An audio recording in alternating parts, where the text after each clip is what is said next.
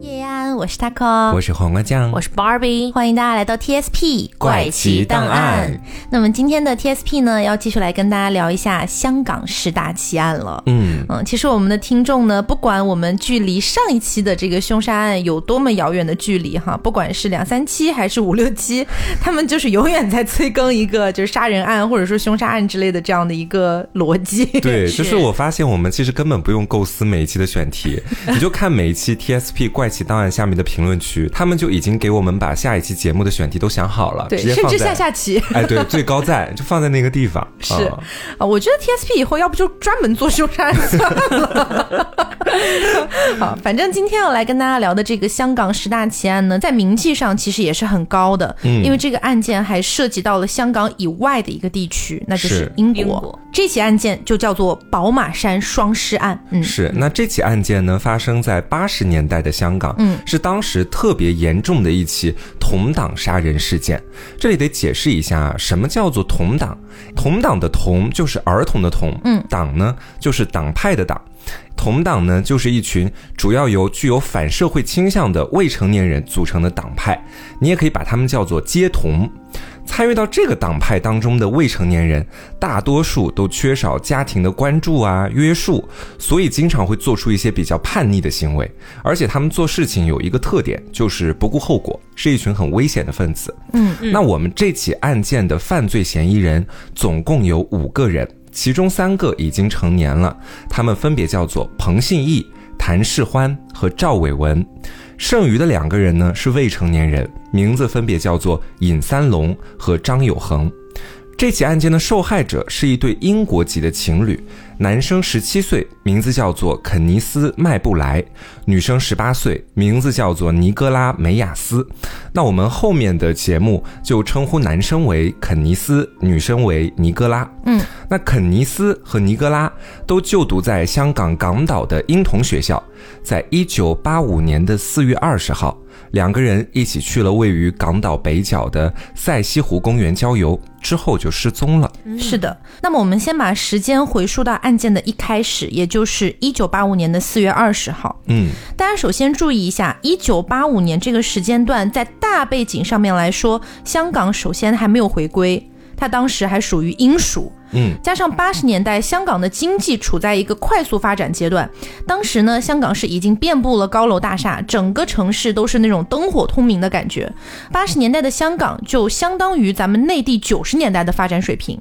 大家可以这么来理解。但是香港哈有百分之四十的土地是高山，虽然零零星星也会有一些住宅建在山上，但是数量还是比较少的。所以这些山上基本上都是建设公园或者是徒步的山道为主。对，我记得我当时去香港玩的时候，我是跟团一起去的嘛，然后你就会发现说，导游带你去哪个哪个地方，经常会走在一个盘山公路上面。嗯，我当时一直都以为说，我说我不会还在乡下吧，就根本没有到市中心里面去玩。嗯，直到后面我才发现，香港就是一个和山能够达到完美融合的一个城市。是的，因为如果没有去过香港的咱们内地的朋友们啊，可能不太能感受到，因为咱们内地就是土地面积比较大嘛，所以大部分的一些城市规划都会把比较密集的这个住宅区集中建设在比较远离高山的地方，嗯对吧？但是我们不要忘了，香港还是世界上人口密度最高的城市之一，所以它如果要整个远离那些高山山脉的话，它的土地利用率就会大大减小。嗯，于是香港就形成了一种和内地大部分的城市不太一样的格局，那就是比较低的山坡会直接和密集的建筑接轨。嗯香港的居民们可以很轻松的就开始爬山，也就是说，虽然山里面依然很安静，但实际上是非常靠近市区的。有很多的山都是以山脊作为视觉上的分割线，也就是说，面对住宅这一面的山，很多人都能看得很清楚上面发生了什么事情，嗯，而背对住宅区的那一面就看不到了。嗯就等于是山作为了一个中间的隔离墙，嗯把两边的人隔开了。对，那我们今天要讲述的这个案件发生的地点宝马山，也就是这样的。那前面黄瓜有提到，那一对英国籍的情侣肯尼斯和尼格拉两个人一起去了位于港岛北角的塞西湖公园郊游，其实说的就是在宝马山这个范围哦。嗯嗯那案发当天，也就是一九八五年的四月二十号，这是一个风和日丽的星期六。肯尼斯和尼格拉两个人呢，就准备前往宝马山去徒步，并且呢，计划在山脊的背面找一个安静的地方，为马上要到来的考试去复习一下。嗯，这件事情本身听起来是一个很风平浪静，甚至透露着一丝丝小美好的这么一个日子，但是没有想到这一天成为了他们俩的噩梦。嗯，肯尼斯在案发之前啊，因为骑车发生了意外，他的锁骨是骨折了的，所以肯尼斯的左手臂是挂着绷带的。嗯而尼格拉陪伴着他，结果却没想到四月二十号那天晚上到了很晚，两个人都一直没有回家。于是两人的家人就开始有些担心了。肯尼斯的父亲在凌晨一点来到宝马山的附近去搜索情况，却没有看到两个人的踪迹。第二天早上，他们一家人又继续开始寻找，在宝马山附近找到了肯尼斯的课本，但是依然没有找到人。于是呢，肯尼斯的家人就决定向警方报案，但是警方却没有开始搜索，这是为什么呢？因为尸体其实在第二天就已经被找到了。嗯，发现的很快。对，也就是一九八五年的四月二十一号星期天，一个银行经理当时在宝马山晨跑，却看到了两具遍体鳞伤的尸体，于是呢，他立刻就报案了。警方很快到达了现场，根据警方现场的勘查，死者男性也就是肯尼斯，身穿蓝色的牛仔裤，上衣被掀起，手脚都被反绑，身上的伤痕多达上百处。而女性死者，也就是尼格拉，她的状态更加的恐怖，全身几乎赤裸，下颚被打碎，全身有五百多处受伤。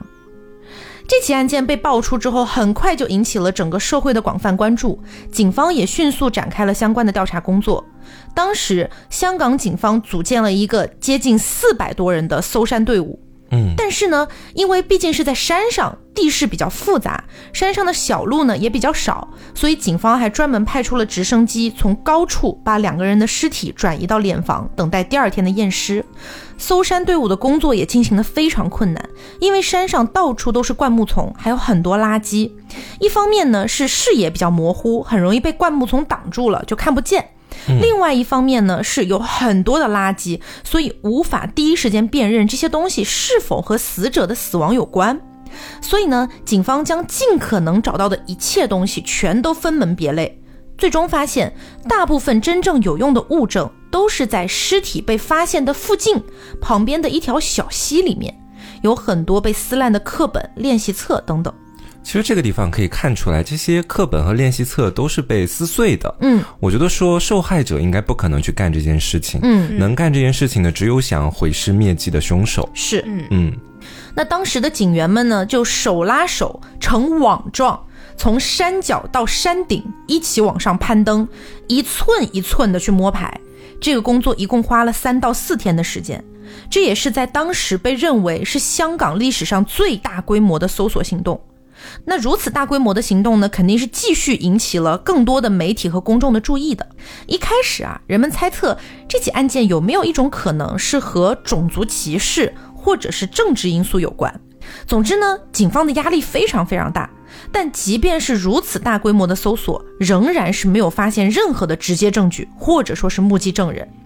警方只找到了三个木棒，当时警方认为这很有可能是作案凶器，并且也在木棒上发现了一些指纹。嗯，而前面提到的被撕碎的课本上也发现了一些指纹，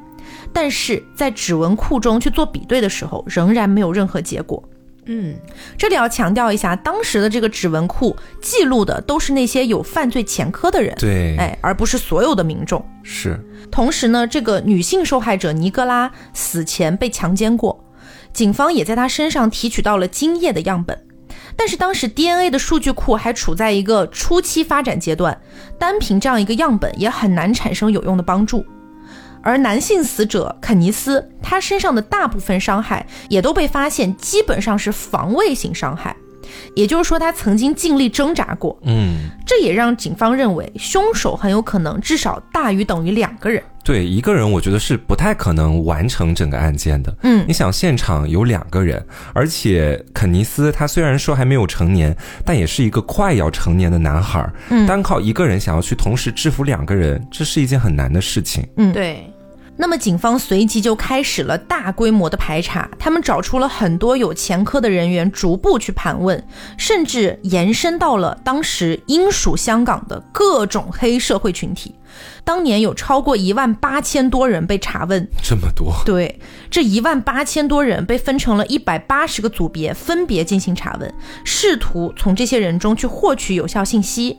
同时，警方还开放了五万港币的悬赏，希望有知情人士可以来主动的提供线索。嗯，可是这么大的搜索规模，很快遇到了一个问题，那就是警方的人手不足，他们没有办法去应对如此庞大的人数带来的信息。对，嗯，没有办法分门别类。对于是呢，主调查官随即就飞往了伦敦，他想要去通过使用开膛手杰克案之后诞生的电脑信息系统，对大量的调查内容进行编辑，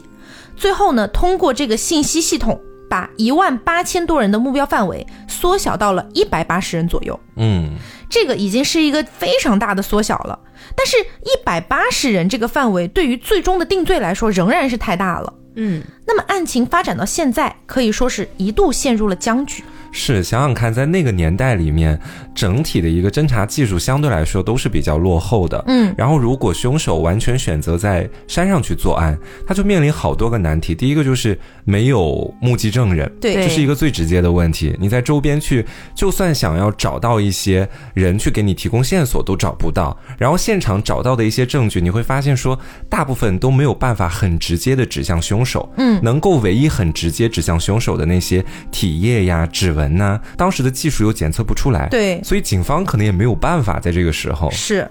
那么，即便是警方悬赏了五万港币去寻求线索，仍然是一无所获。直到有一个匿名的华人，嗯，他把悬赏的金额追加了，他追加了五十万港币，哇哦，十倍也就是说，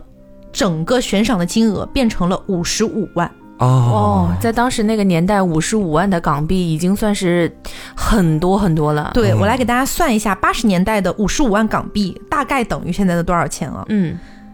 八十年代的五十五万港币，粗略的，我们只是说粗略的啊，换算到今天大概是几百万人民币。而且同时还不能完全等同于现在的几百万哦，因为物价、工资、房价这些不同的维度，它们的涨幅也是不一样的，翻的倍率也是不一样的。所以其实实际上来说哈，你拿当时的五十五万港币，略微的做一点点投资，可能就能翻成今天的上千万。嗯，哦，哎，是这么来理解的。所以我前面说的是粗略的翻。是那么我们刚刚已经知道了五十五万港币在当时八十年代的情况下大概值一个什么样的价值了，而且我觉得甚至都不用去盘这个到底值多少。大家知道，在八十年代的时候还有一个说法呢，叫万元户呢，嗯嗯就是说你有一万块钱以上，你已经是非常有钱的人了。是而当时内地的人民币兑换港币的一个汇率大概是在零点八到一点二之间，也就是说接近一比一吧，虽然不是等同，但接近一比一，所以就可想而知，它是一个非常巨额的悬赏了。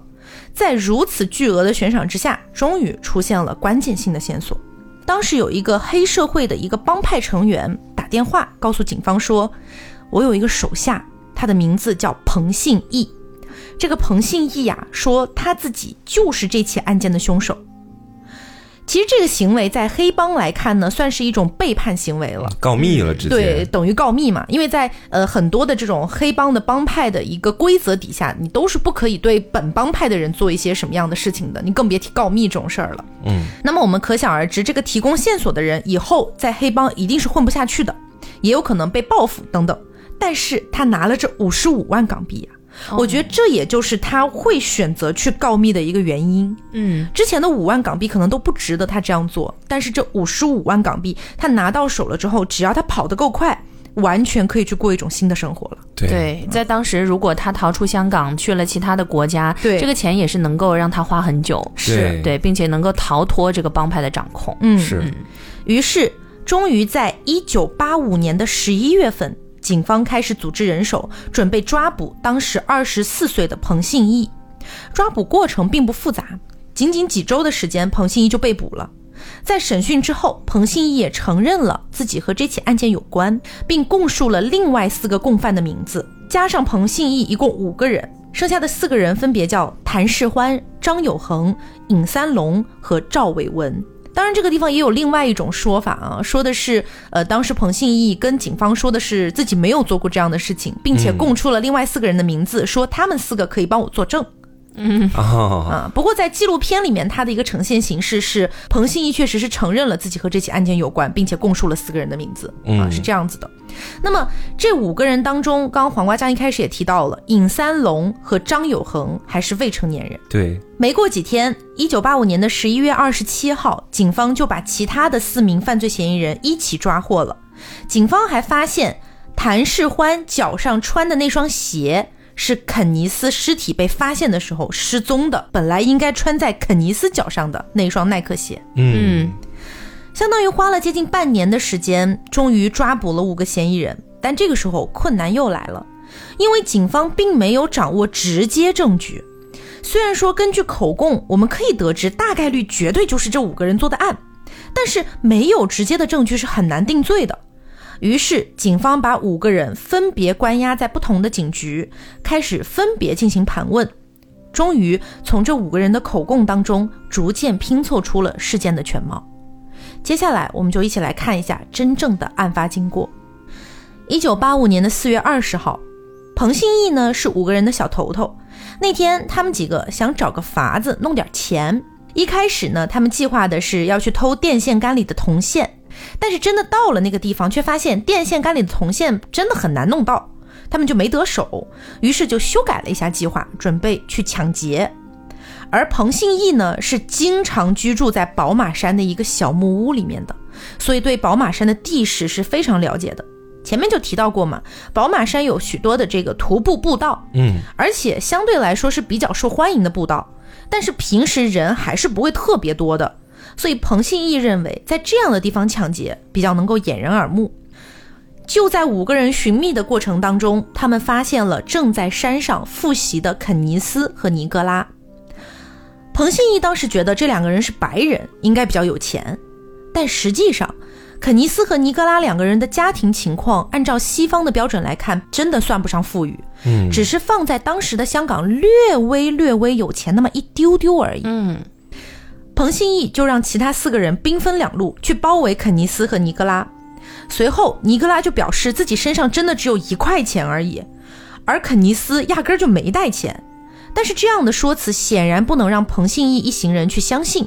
于是呢，这五个人就开始对肯尼斯和尼格拉施暴。所以说，肯尼斯和尼格拉身上的防卫性伤害就是在这个时候开始造成的。嗯而在几个人的口供当中，也验证了前面提到的，警方不是找到了三个木棍吗？他们也说这确实是彭信义捡起来准备施暴用的。后来肯尼斯被打成了重伤，手脚都被反绑，谭世欢就脱下了肯尼斯的耐克球鞋，并准备带走。其实我觉得听到这个地方哈、这几个人就作案的这几个，我觉得他们压根儿跟我想象当中的那种黑社会其实没有太大的关系。嗯，充其量最多算是一个小混混混对对，就是街上的小混混，看到了两个人在那地方，觉得挺有钱，然后就上去想要抢劫，没有想到最后犯下了这么大的一个错误。对，其实他们几个在被捕的一开始也都是说到，我们根本就没有想杀人，只不过是想抢劫，没想到把事情闹大了。嗯他们是这样的一个表态。而另外四个人表示呢，彭信义威胁了他们，必须一起参与施暴。随后，这五个人就开始了丧心病狂的折磨行为。他们先是把肯尼斯按倒在地，然后呢，把一根木棍放在肯尼斯的后脖颈上，嗯又让两个人在木棍的两边去大力的踩踏，他们把这种行为叫做跷跷板。这个行为呢，直接导致了肯尼斯痛苦不堪，大声的哀嚎，而这几个人呢，仍然不为所动。而尼格拉也遭受了非人的待遇，他们把木棍和汽水瓶塞入了他的下体，让尼格拉直接晕了过去。整个施暴的过程持续了数个小时。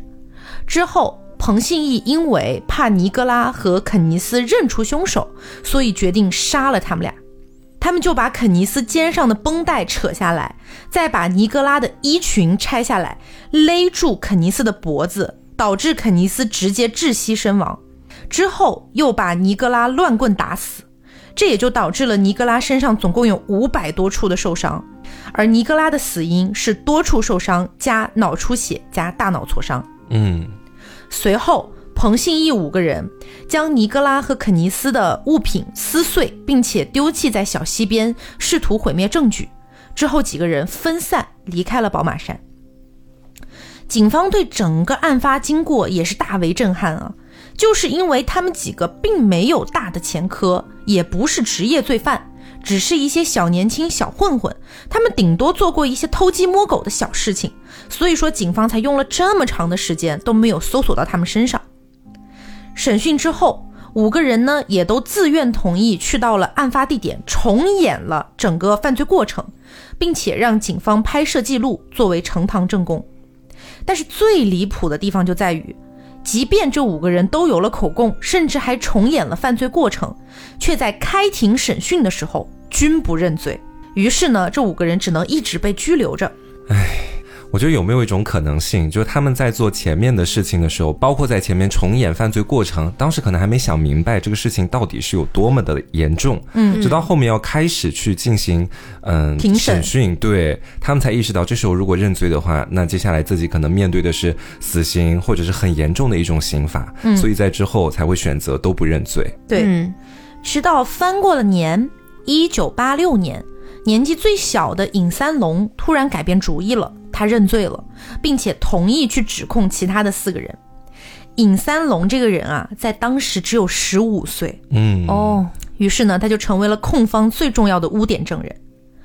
一九八七年的一月二十号，经过五十六天的审讯，陪审团商议了五个多小时之后，一致裁定罪名成立。已经成年的三位被告被判处死刑。但是呢，由于当时香港的法律已经很多年都没有执行过死刑了，所以他们的判决自动改为了终身监禁。而未成年的两个人被判处了等候英国女皇发落。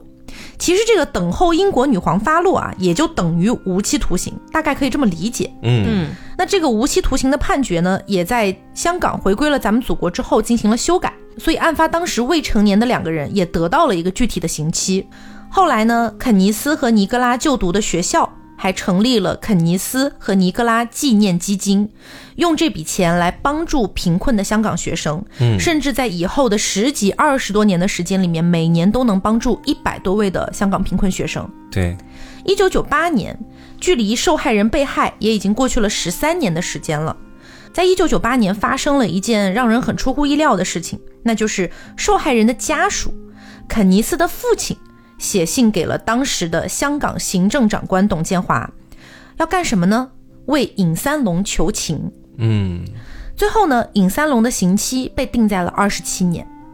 就是为尹三龙求情的这个行为啊，从一定程度上吧，呃，因为很多人都是不理解这个行为的。对，相当于他杀了你儿子，你还要为他求情。但是呢，反过来说，确实，如果当时尹三龙没有翻供。没有指认剩下的四个人的话，那么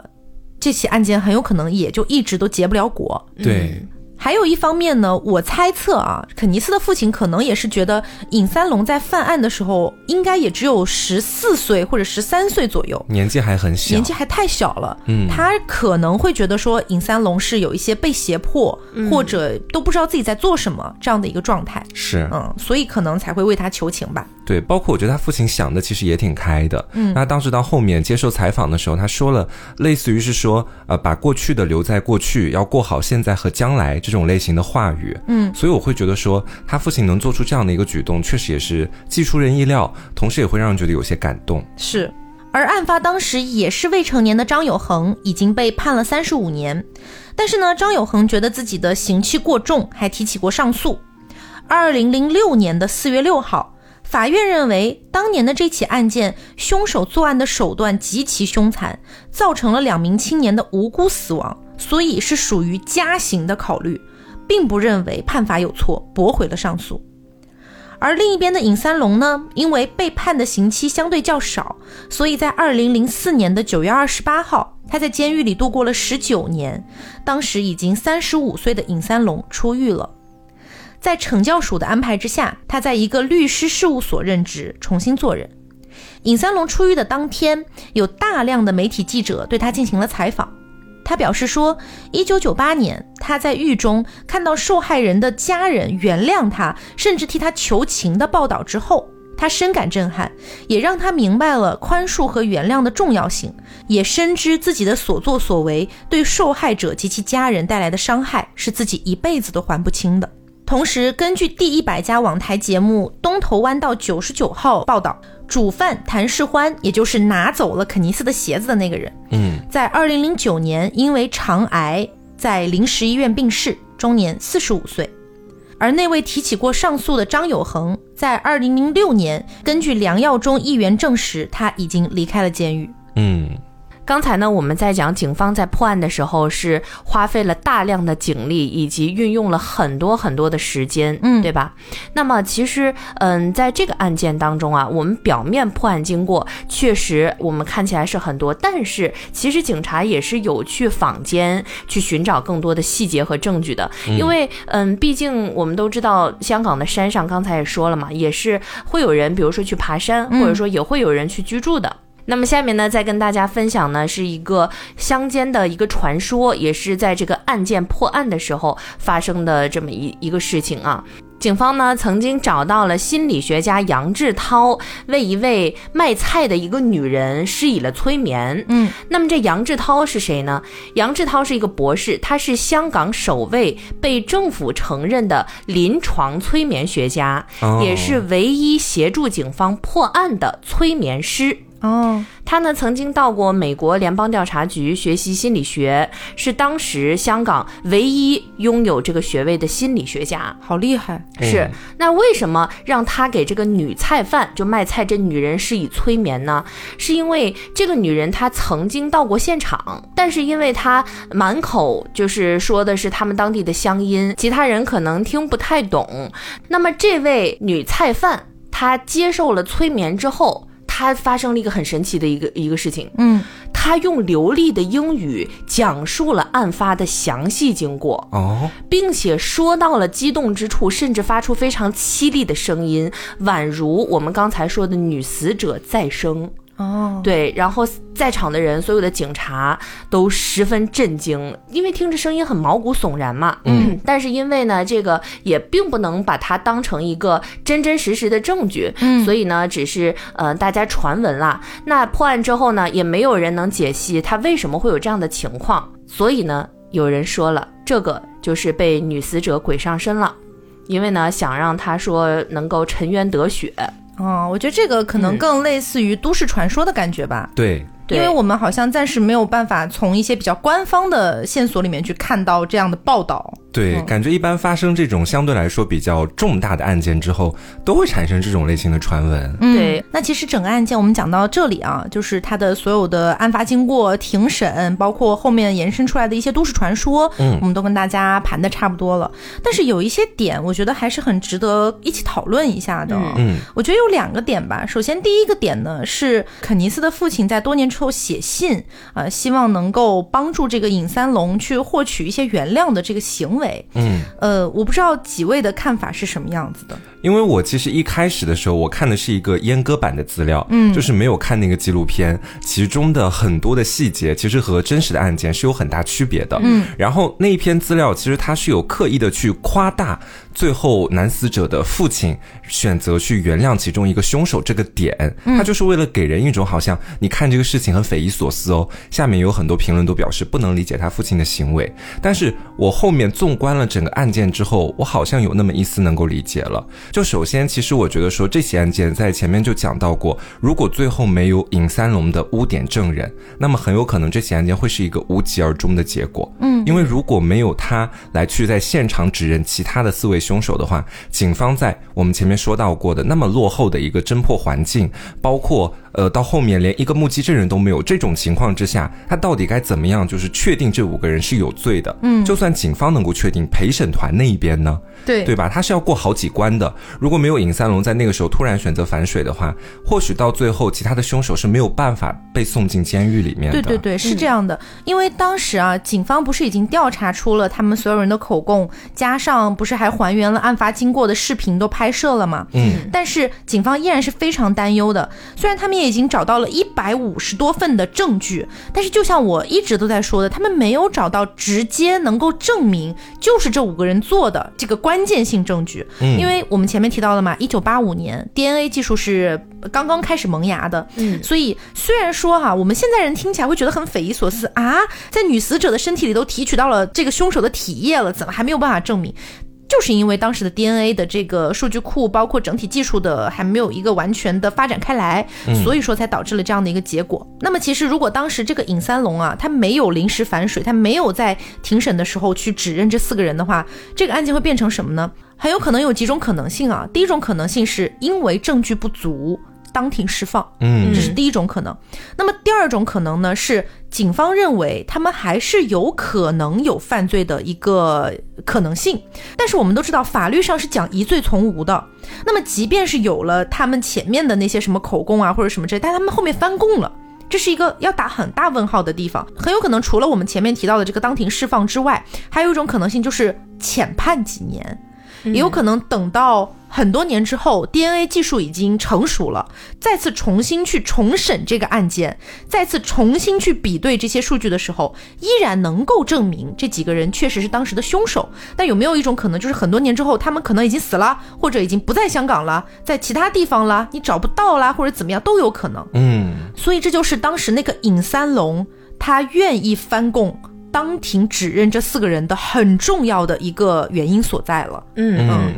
我刚才是想，这个爸爸他原谅，可能还有一个原因，这个也是，嗯、因为之前我被一对双胞胎的学生，嗯、也是骗了感情吧，然后他们又不给我交学费，然后所以呢，当时，呃。他们的妈妈还过来辱骂我，就嗯，当时是正好他们要去考试，我就在那个学校门口，当着我妈妈的面儿，差点就是一口气儿喘不上来晕倒。嗯，对，但是我爸爸当时就说，嗯，其实虽然他们犯的这个错误是挺恶劣的，并且呢，也给自己的女儿，呃，有这种身心的伤害嘛。因为我当时真的是气不过，我想立刻就是冲到他们酒店，就盘问他们为什么要这样子对我，然后或者说我真的想要把他们告上法庭，我真的想这样。但是当时我爸爸跟我说，呃，他们可能本性也不坏，只是因为家庭的教育，或者说从小疏于呃家长的管理，才会有这种嗯比较毒恶的心思吧。不如给他们一个机会，就是这个钱咱也不要了，然后呢给他们宽恕掉，让他们在余生就是内心来一个自己的忏悔。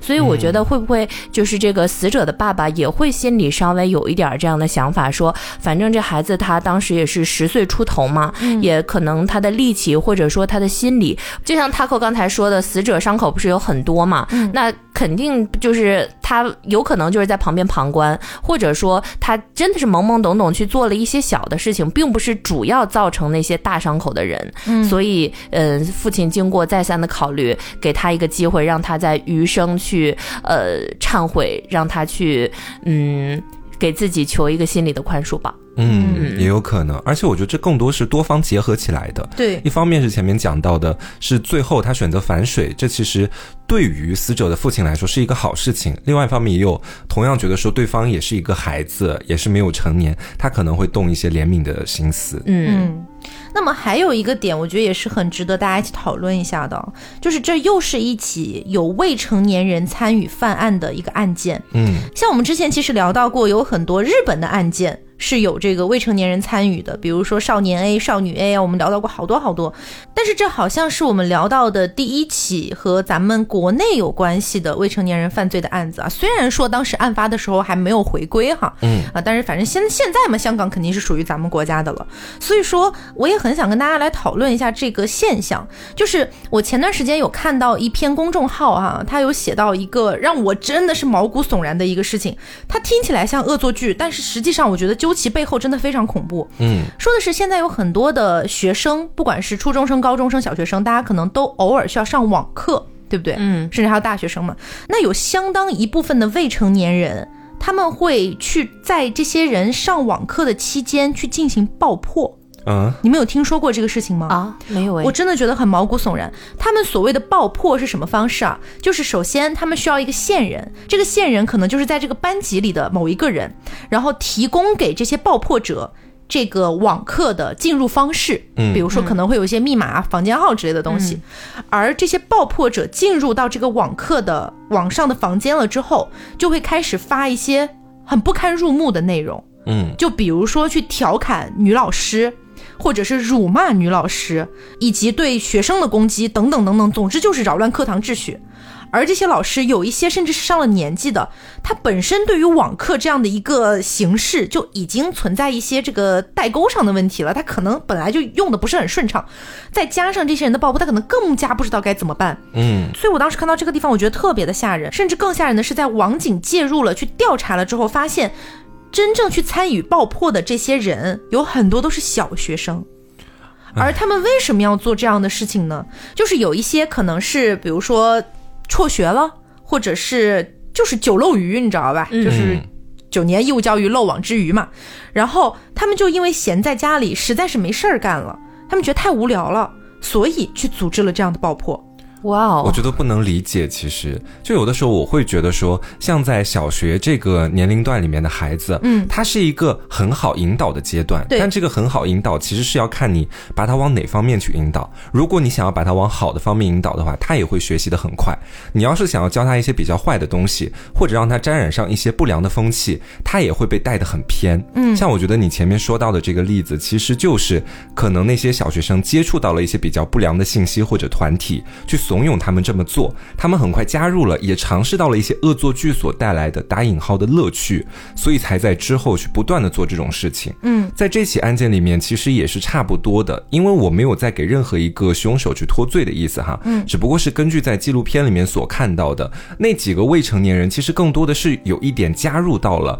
或者沾染到了这种黑社会的不良风气，并且被其中的人慢慢的往那个更偏的道上去带了，之后才做出了这种类型的事情。对，因为实际上我们在这起案件里面看到的这个小头头其实是彭信义嘛，而彭信义在他所在的这个黑社会组织里面是一个什么样的角色呢？其实是一个非常非常如蝼蚁一般的一个很小很小的，你就可以理解为是那种呃，可能是黑社会的一个小头头的手下的手下，嗯。可以这么理解，所以他才有可能会去带着，甚至还是两个年纪那么小的未成年的孩子去偷鸡摸狗。嗯，那在这样的人的带领之下，我觉得这个年纪的小孩儿是很容易就走上歪路的。是，对对对，大家小时候还记不记得，在我们那个年代，小学、初中那段时间，呃，经常会有，比如说自残的这种风气，嗯有的有没有？我记得当时是在我小区旁边有一个女生，她呢总会来我们小区来玩，并且呢，她手上经常会给我们展示一条一条的那样的血痕。嗯然后呢，其他小朋友都，我们每天都是玩什么什么骑自行车啊、滑滑板什么的，但她来展示这些，然后并且她本来也瘦瘦的，长得也还可以，打扮也不错，所以有些女生就会跟她，就觉得这是一个呃很很潮流，觉得呢这是伤害自己，然后有一道血痕，还甚至觉得挺美的。于是呢，就她带着一些人，他们有时候会一起划胳膊。并且划完胳膊，可能还会呃划什么小肚子啊或者小腿这种。对我当时听了之后，我我我当时只是好奇，因为我我也想嘛，我当时也没有说跟着他去干什么，我只是回去问了家长，我说这是一个潮流吗，或者什么？为什么其他人都不做呢？然后后来当时家长就让我不要再跟这小孩玩了。嗯就说这个是有比较严重的这样的问题的。后来呢，嗯，就是我们小区很多家长就说，为什么自己孩子最近身上这么多伤口，才知道是跟着那个女孩学坏了。所以可能当时在网络并不发达的那个年代，然后大家就是做这种就是自己划胳膊，或者说就是没事儿干伤害自己，并不是说自己真的心理稍微有点问题了，可能只是被一些呃有不良风气的孩子，然后就给带坏了。那当时。就是呃，除了这个，还有什么熊猫烧香？就是在那个做病毒的时候，哦，我记得，对，也是有很多就是未成年人的参与，就他们可能觉得，哎，这还挺好玩的，也没人管，那我在网吧里搞搞这个吧，然后就清到了很多人的电脑里，然后电脑不是就不能用了吗？嗯，对，所以我觉得这些事情，嗯，可能在对于。一一个孩子世界观还没有完全形成，无论是心理还是身体，他很快就是进入到了一个这种误区，并且随着这个会慢慢的就是走得很远。嗯，而且当时还有一个什么死亡游戏，大家听过吗？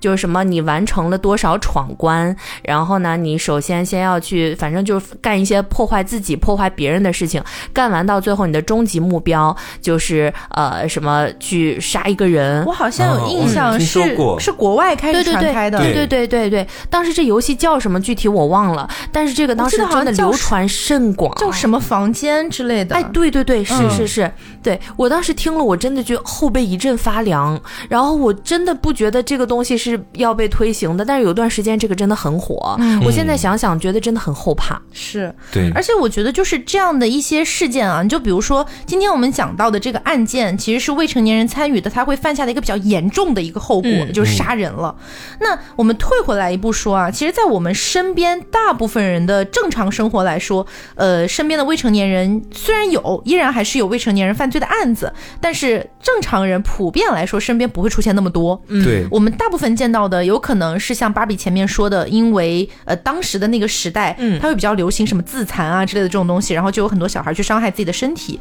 那我觉得再往回再退一步的话，还有一个事情也让我觉得是更加普遍的一个现象，嗯，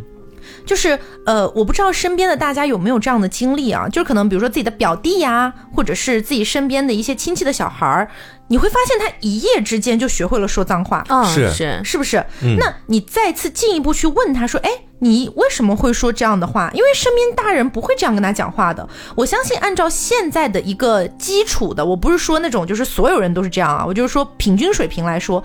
大部分家长应该都不会故意的去教小孩说脏话吧？不太可能，不太可能，而且甚至在我观察来，大部分的家长会避免让小孩听到脏话。对，呃，就算真的要骂，也是关起门来偷偷骂这种感觉。那他到底在哪里学会的？你进一步去问他，你就会发现他是在学校学会的。对，嗯，也就是说，学校的这样的一个环境是真的很有可能会呃引导一些小孩儿去走上一些，虽然说我觉得说脏话也算不上什么不好的路哈，嗯但是归根结底，我觉得小孩子说脏话一定程度上绝对不是什么好事儿，对，是这种感觉。所以我觉得这是一步一步形成的东西，你嗯。然后还要叠加上父母可能对他比较疏于管教，以及就是他自己更想去接触这些我们所谓的黑恶势力也好啊，还是说这个自残啊等等的这样的一些他觉得很潮流、很酷的事情的话，那么这条路走到极端，可能就会引发我们今天说到的这起案件。对，而且还有一个是什么？可能大家在平时上学什么也好，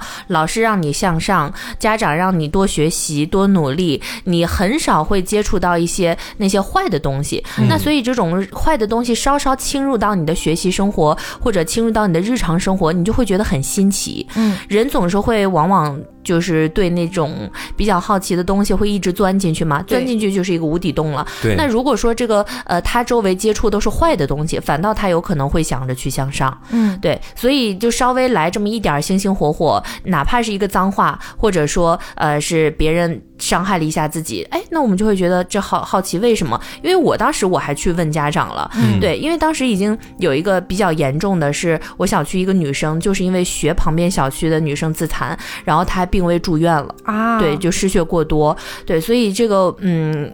在我那么比较偏远的一个城市也这样，所以不知道其他的有没有造成这样伤害的人更多。对，其实芭比讲这一段反而就突出了另外一个很重要的点，就是父母的教育和引导的重要性。对，就你可能在学校里面总会有好的一波学生，嗯和我们说打引号的坏的那一波学生，大家就他可能会有一些不良的习惯。然后前面又说到，我们可能。呃，没有办法避免一些孩子去接触到一些不良风气。那在他接触到了之后，家长及时察觉到了之后，他可能要去做一个及时的阻断措施和一个正确的引导。嗯，而且我觉得就是在我们今天这起案子里面，我们前面有说到那个概念同党嘛，嗯然后其中有一个很关键性的一个怎么说判断标准，就是一般都相对来说比较缺乏家庭的温暖、约束和管教，嗯所以才会导致他们在另外一个不良习气的路上面越走越远。对，嗯，就像我之前，呃，我有去想象过以后我要给我的小孩什么样的一些教育嘛。其实这是一个很大的命题，这包括现在有很多不管是新手父母也好，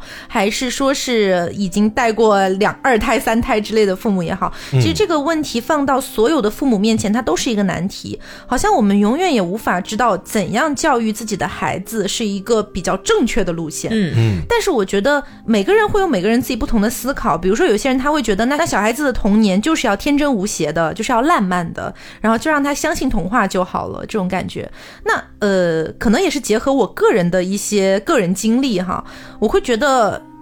天真烂漫固然是好的，可是我并不希望他的整个童年接触的全部都是白的东西。嗯嗯我不是说要把他故意推向黑的，那我我我有病啊，我不是这个想法。我的意思是，我想让他知道这个世界不是黑白分明的，对，它有灰色的地带。嗯我会让他从某种比较安全的方式，呃，我可能是讲给他听，或者是把一些新闻分享给他看等等的，让他明白这个世界上其实有很多的灰色。那他在长大的过程当中，他可能对于这种灰色，他不会震惊，他不会过于震惊，说啊，还有这样的事情啊，还可以这样子，他可能不会陷入到这样的一个情绪里面，因为我觉得这种情绪是双面的，它是一把双刃剑。就是有些小孩可能在震惊之余，他会觉得我一定要远离这些东西，可是也有一部分小孩可能会像 Barbie 讲的那样，他会觉得哇，好酷哦，我要去靠近一下。所以我觉得。在站在我的角度，可能是比较肤浅的哈，因为毕竟我也没有当家长，我只是一个幻想而已。我觉得说不定让他知道了有灰色之后，他可能对于这种灰色就没有那种震撼的情绪的出现。嗯相反会比较敬畏他。对，是这种感觉。对，嗯我觉得还有一点啊，嗯、因为现在呢，我们当父母的很多都是八零九零后嘛，嗯呃，很多我们这一代的人，比如说小时候在学校学到的一些坏，或者说自己受过的什么呃伤，以后就想让这个孩子，让自己的孩子避免受这个伤嘛。嗯我记得有一天，我记得清清楚楚，我在下班的路上，我听到一对夫妻在教育自己孩孩子，就那个妈妈一直在拉着爸爸不要对孩子说这些。他爸爸说了什么呢？就说呃，让这个小孩从小到大一定要学会就是打人，啊，对，就说你如果不打的话，就社会上以后就会有很多人欺负你，然后就会就是什么抱着你什么乱捶。他爸还就是用那种呃动作什么的就来掩饰，然后那小孩一直在那儿哭，然后这爸爸一一直在那儿说，就说你如果不强，你如果不会说这些呃不好听的话，你不会打别人的话，别人只会骑在你头上怎么怎么样。所以可能他这个父亲从小受的伤，嗯，听起来应该也是挺大的。所以呢，就是这种也是像我们之前在凹凸说过的嘛，因果循环。我觉得尽量就是，嗯，也不要走这种太极端的路，就是让这个孩子以后在自己有了自己的世界观以及判断的。呃，以及有判断能力之后，让他自己去呃处理这些事情比较好，不然的话，这个孩子以后有可能还会有暴力倾向。对，嗯因为这让我想到啊，就是呃，我弟弟，我弟弟今年大概不到十岁的样子嘛，然后他小时候天生就是有那么一点点身体可能稍微虚一点，就是没有别的孩子那么的健壮。嗯，然后我妈妈就很担心他以后稍微长大了一点去学校会被欺负，嗯所以我弟弟在很小的时候就被送去学散打之类的东西。哎，我妈妈就觉得说这样她可以保护她自己。直到有一天，我弟弟，我弟弟是一个特别乖、特别可爱的小男孩。然后我有天就是在那边跟他闲聊嘛，我说你在你的这个散打课上学到了什么？然后我弟弟开始跟我分享。我觉得教他散打的那个老师教育的非常好，嗯就是他跟我讲说，他的老师告诉他，他们学这样的，不管是散打还是什么武术之类的这种东西，是用来保护自己的。不是用来欺负别人的。对，他的老师说，如果别人没有惹你，你不可以用这样的方式去伤害别人，因为这是不对的，这不是我们习武之人应该做的事情，嗯不讲武德。对，那如果说别人来打了你，你首先要判断你是否能够用别的方式来处理这个问题。嗯你是否能够寻求别人的帮助？当然，我现在说的是比较官方一点的说法哈，就是老师跟小朋友们讲的话肯定会更加的幼稚一点哈。嗯然后呢，如果当你没有办法寻求别人帮助的时候，你才可以用到老师教你的这些方法去保护你自己。嗯，所以我当时觉得，嗯，教的真的挺好的，挺不错的。对，所以我觉得其实啊，就是就像黄瓜讲的，每一个小孩他生下来之后，他肯定会有自己天生的性格，有自己的脾气等等的。但是归根结底，他还算是一张比较白的白纸。在这张白纸上去写什么东西，或者说它会变成报纸，还是变成一张美术用的素描的纯纯净净的白纸，这些所有的选择路线，我觉得不是由家长一笔一笔画上去的，而是应该是你在引导他去选择他自己想要成为的那个样子。对，而且我们在这个过程当中，更多的是一个半把关人吧，就是在他选择的过程当中，如果他做出了一些错误的选择，比如说杀人放火嗯。的这些想想法，或者说是自我伤害的一些想法，在这样的过程里面去帮他往回掰一掰。对，就像《甄嬛传》里面嘛，就是熹妃当时天天修剪花枝。嗯，你不要想着说让这个花长成你所期待的那个样子，你是要看到这个花它旁逸斜出的时候，帮它修剪一下就可以了。嗯，所以今天这个宝马山双尸案啊，其实是一个彻头彻尾的悲剧，大悲剧。嗯，那么也要结合当时的一个时代背景，以及时代背景下每一个具体的个体他们所经受的这个呃校园的生活也好，家庭的生活也好，以及咱们个人的选择。嗯所以这是一个很多方的因素促成的一个最终的结果。是的，那么放眼回我们现在呢，我们肯定是不希望再看到类似的一个惨剧再次发生了。但是我有的时候会觉得，即便我们不希望这样的事情发生，它很有可能在某些角落里依然在发生着。嗯就比如说前段时间在很多的群里面流传的很广的一个视频，我不知道你们有没有看到过啊？我当时看的真的是心惊肉跳，就是说有一个小孩儿，他因为呃好像是自己的奶奶还是外婆吧，呃管教了一下自己，嗯，这个小孩儿就当着他的很多打引号的兄弟的面，把自己的这个奶奶还是外婆给打死了。哦，我看过这天个，哪，嗯，我真的觉得非常的离谱，非常的夸张。所以，即便是到了今天，有很多这种未成年人，因为他可能他都不知道自己到底在做什么，嗯或者说是他无法完全的很好的掌控自己的情况下去酿成的这些惨剧。那我觉得归根结底，更多的其实还是社会和家庭对一个孩子的约束，以及我们前面说到的打引号的管教，嗯，比较重要了。是，那大家对于今天的这一起宝马山双尸案有一些自己的想法啊，或者说想表达的一些东西，也可以写在我们的评论区，大家一起友好的讨论一下。嗯，那也希望这样的惨剧尽量不要再发生了。嗯，那么我们今天的节目差不多就是到这里，也希望大家能够喜欢。那我是 Taco，我是黄瓜酱，我是 Barbie。那我们下周再见，拜拜拜